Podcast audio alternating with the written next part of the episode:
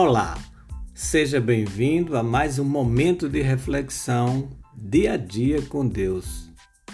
Uma coisa a fazer. Filipenses 3, 13 e 14.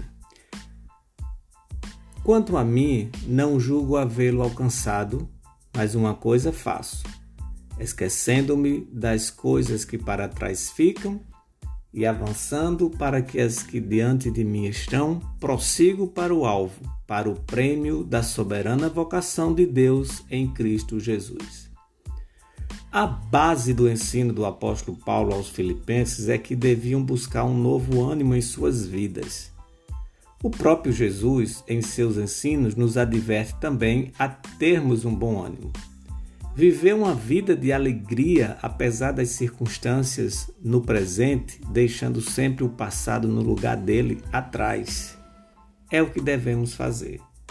Não é razoável lembrarmos as coisas tristes do passado, nem deixar que elas nos sufoquem, afastando-nos do futuro e do principal.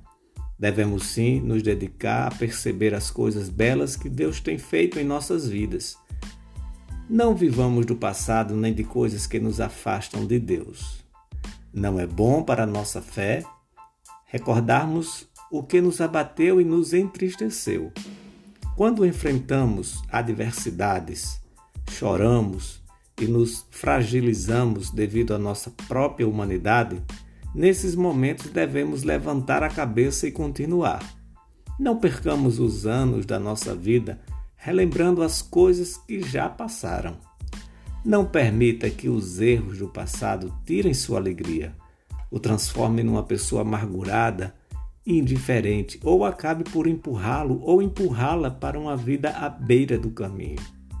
O que vivemos no passado deve nos lançar para a frente e não nos puxar para trás. Olhemos para o Senhor. Se Ele não fosse conosco, já teríamos sucumbido. Se o Senhor não estivesse ao nosso lado, Israel que o diga. Salmo 124, 1.